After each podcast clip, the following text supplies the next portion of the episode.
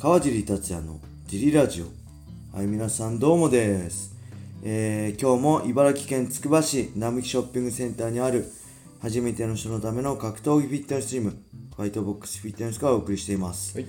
はいというわけで、はい。まあ、今日はなんかもう疲れたんでこんな感じになっちゃうもうずっといつも同じの読むの疲れたんで。ああのねこれだけは言っておきます。ぜひ、あの、ベイショップ覗いてみてください。このはいラジオの説明欄にある。これはね、ぜひ皆さんにもいろいろ見てね、まだ見てない人はぜひ見て、いろんな可愛いのも、かっこいいのもね、クラッシャーもいろいろあるんで、はいぜひ見て、えー買っていただけると嬉しいですお。願いしますはい。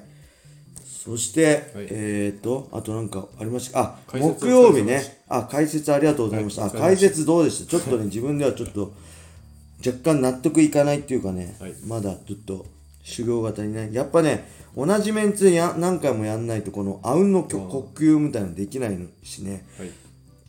やっぱあれですよね、やっぱ浜崎選手と、はい。えー藤野選手の試合は、はい。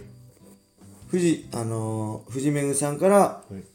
あの言葉を引き出したいし僕がたくさんしゃべれっていうよりはね、だしまああの井上尚弥君と金太郎選手の試合は、井上直樹選手とはい。金太郎選手の試合ははい。やっぱり僕がどうこうしゃべれるよりね石渡選手前回ね石その最後の試合になったけど、井上直樹君と戦ってるんで、はい。その辺をね石渡選手に気持ちを聞きたいと思っていろいろねあのまあその辺のバランスとかねあの喋るべきところでしっかり喋れるかとかね結構難しかったですね。むしろ自分一人で全部解説させてくれた方がバーって好きな方好きな放題喋れるんで、あれですけどその辺のねバランスも含めて、はい。まあ、まだまだもうちょっとはい。こう考える余地があるなと思いました、い。けどそんな感じなんですけど、はい。あのー、本当ライジンライブでね聞いてくれた方、ありがとうございました。なんかそういう感想とかもね言って楽しかったとかね言っていただけるとすごい解説しててもね嬉しいんで、まあその辺も含めて、はい。えー、ツイッターとかでねリプライいただけると嬉しいです。はい。そしてこれは火曜日？あ水曜日。ね24日はね、えージムは祝日でお休みになります、そしてはい。何日でしたっけ？24じゃないか。何日？ちょっと待ってください。20 24で大丈夫。24が休み？24違うよね。23が休みなんですよね。20 3が祝日休みで23です。25のはい。えっ、と金曜日の夜中に地上波で雷神がやるので24が金曜です。25は土曜です。ちょっと待って。どういうこと？こんな感じです。20あ24があそうですね。24が金曜日、翌日、祝日の翌日あるんではい。あの雷神やるんでねフジテレビで、はいぜひ見ていただけるとはい嬉しいですはい、そんなわけでレター行きましょうかはいえー、っとはいこれですね小林さんお疲れ様ですお疲れ様ですスーパースター、雷神解説総括お疲れ様でした。お疲れ様です。えニュースター候補が複数現れたシュートの総括もお願いします。マブダチより、あ、これ某マブダチですね。あの、ジャッジのね。ありがとうございます。ありがとうそうございます。雷神の総括っていうかね、話はしたんで、はい。シュートもしましょうか。はい。えー、っとね、まあ見た試合か。ら、まあ第一試合ね、はい。えー内田健選手対はい。大竹はい。陽選手かな、これはね、まあ、内田選手が何歳 ?18 歳、19歳ぐらいなんですよね。18とか。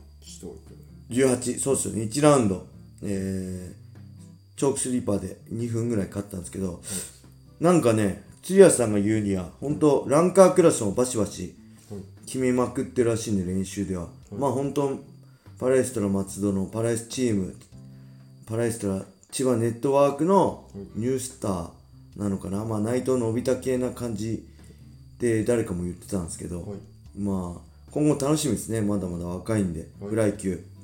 はい。そして、第2試合目、ミドル級5分2ラウンド。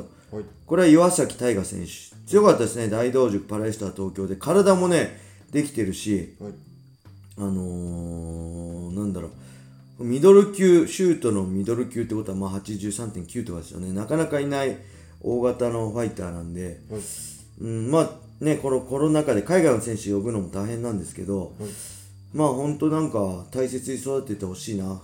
顔もいいんでね、すごいかっこいいイケメンなんで、ちょっと今後も大切に育ててほしいなと思います。はいそして、えー第3試合、江藤選手対、はいえーグンター・カルンダ選手。これはね、正直ごめんなさい、あんま見てなかったです。はい。なんでかというと、娘がはい。スマイルゼミやってて、はい。ちょっと娘の分かんないとこ教えたりしてたんで、あのすいません、まあそうなっちゃうよねっていうことをさせてくれればはい。嬉しいです。で、そして第4試合、はい。ね、吉井上選手対宇佐美、これただし、マサ、パトリック、はい。わかんないです。宇佐美、パトリック選手ね。これすごかったですね。まあ、吉井上選手ね、僕、あのーパレスタ千葉の朝練でスパーしたこともあるんですけど、練習したことあるんですけど、もうちょっと一番気になったのは2019年ライト級新人王なんですけど、戦績が1勝2敗2分けっていう、1勝だけで新人王取れるんだっていうちょっと謎なんですけどね。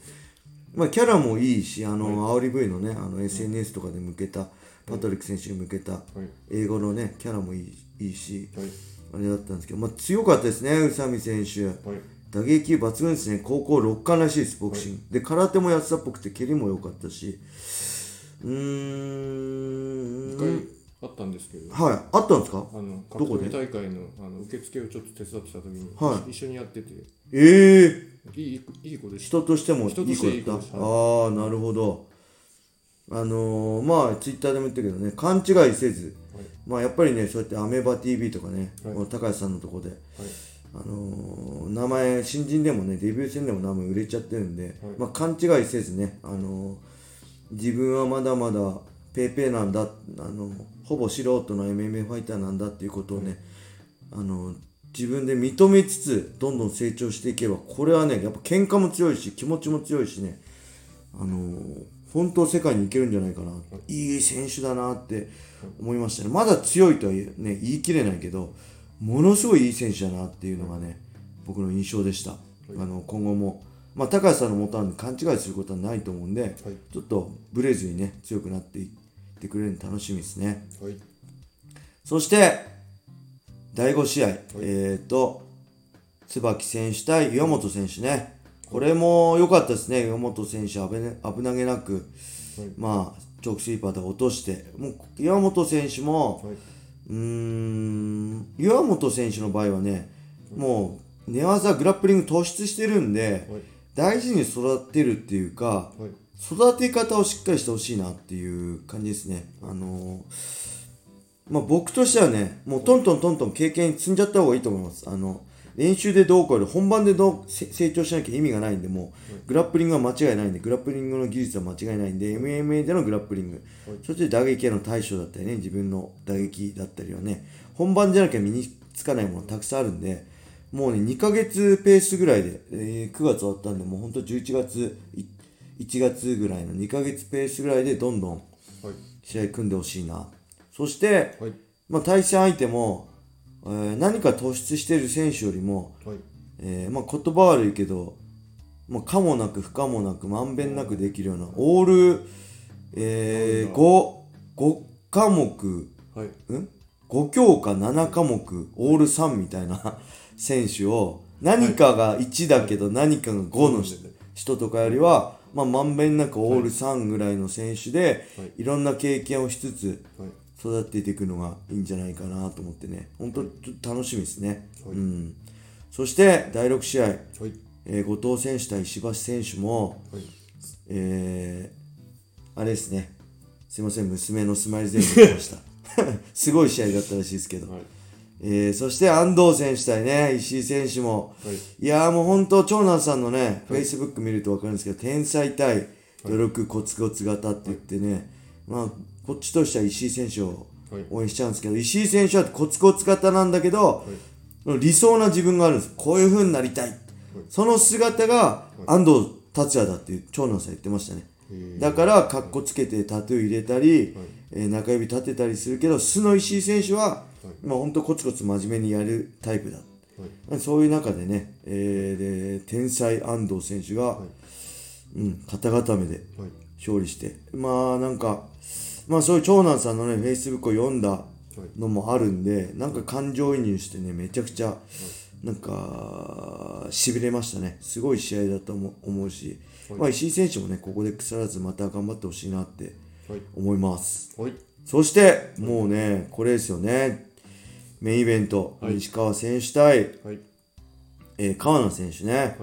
はいいやー、西川選手は相変わらずですね。あのーまあ、今までの僕たちのセオリーにない戦い方っていうか、はい。なんだろう、下からのね、パウンドと肘で切り裂いて、はい。避けてましたよね、唇が。避けたんでボッコボコにして TKO だったんですけど、まあ、このままではね、SNS、ツイッターでも言ったけど、世界で通用するとは思わないですけど、はい。まあ、今の、なんだ、すごい、今の現代命名風じゃない戦い方を、ニュートラルにすごい、ま、持ちつつ、はい。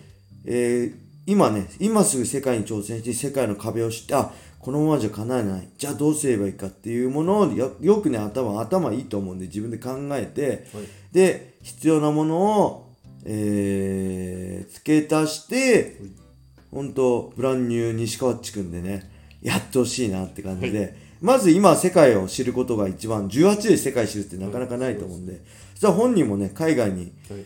あのーね、あのー練習行くみたいなこと言ってたんで、はい。すごいいいと思うし、うん、まあけど選手はワンに出たいって言いつつ、誰でしたっけ、やっちくんか武田選手ってわけわかんないこと言ってたんで、その辺はまあ若さたるゆえんかな、間違いかなと思ってるんですけど、はい。